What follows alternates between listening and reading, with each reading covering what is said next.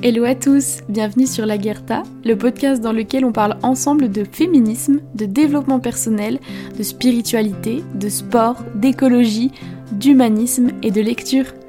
Je suis ravie de vous retrouver dans ce nouvel épisode. Bon et eh bien, nous y voilà. C'est mon premier podcast officiel.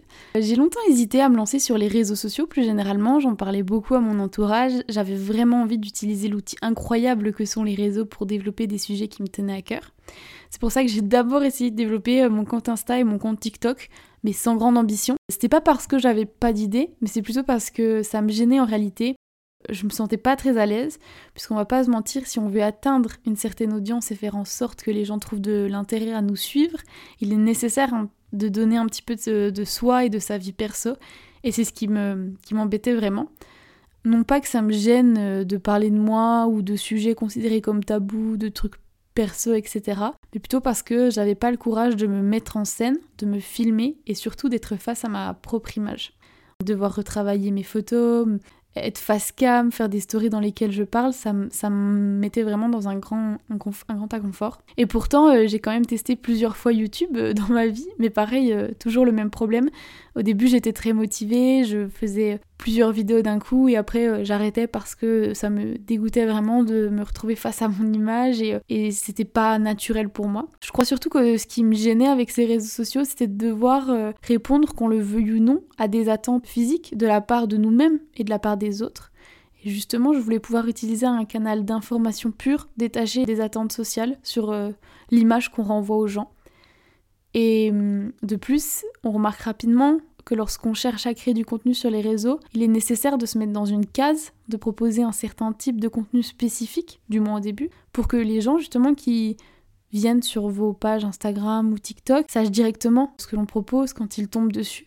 Et en fait, cette idée de devoir absolument choisir un thème pour pouvoir créer une niche, ça m'embêtait aussi. Puisque moi, je fais aussi partie de ces gens qui se battent pour faire accepter nos différences et sortir des cases dans lesquelles les autres et nous-mêmes nous mettons. Du coup, devoir choisir une case pour m'exprimer sur les réseaux, ça me semblait vraiment être le comble. Moi, je voulais pouvoir parler de sujets féministes, enfin du féminisme en général, d'humanisme, de spiritualité, de mes dernières lectures, d'écologie, de sport, de séries, etc. Et sans devoir justement euh, choisir un thème dans lequel euh, je me serais euh, fixée et figée. Et du coup, euh, par la même occasion, en fait, je voulais créer une safe place, un lieu euh, sans jugement de valeur, un endroit où on peut se questionner et évoquer des sujets sans devoir forcément avoir une connaissance totale pour se sentir légitime d'en parler. À force de réfléchir, j'en suis venue à l'idée de me dire euh, bingo, un podcast. Ce canal permettra d'échanger avec des gens, d'en interviewer, pourquoi pas, de développer des thèmes qui m'intéressent et surtout de me concentrer uniquement sur le contenu et de me détacher de l'image que je renvoie parce qu'en fait quand on écoute une voix sans rien visionner, ça nous permet vraiment de nous concentrer sur le sujet et de ne pas nous laisser euh, influencer par nos idées préconçues sur le physique que la personne pourrait avoir.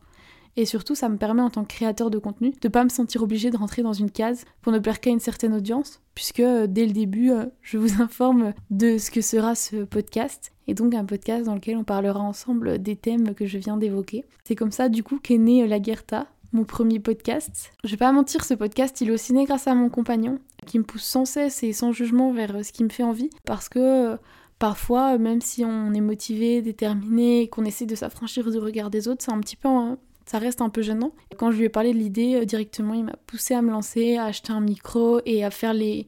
Enfin, il m'a aidé à faire le nécessaire pour que ça ne reste pas une idée dans le vent et que je puisse vraiment le développer au statut de projet. Peut-être que vous vous demandez euh, pourquoi est-ce que j'ai choisi ce nom? Euh, la Guerta, en cherchant une figure de femme forte, affranchie et connue dans la pop culture, puisque les thèmes principaux de mon podcast devaient être représentés par euh, le nom justement de celui-ci.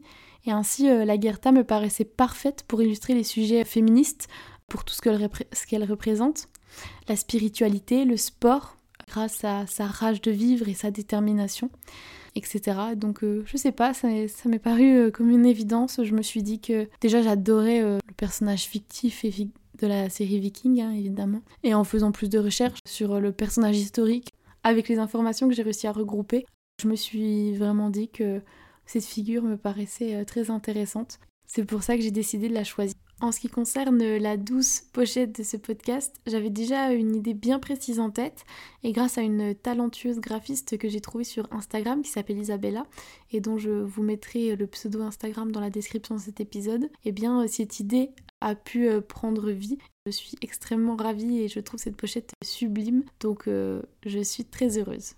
Donc voilà, c'est tout pour ce premier épisode qui est très court.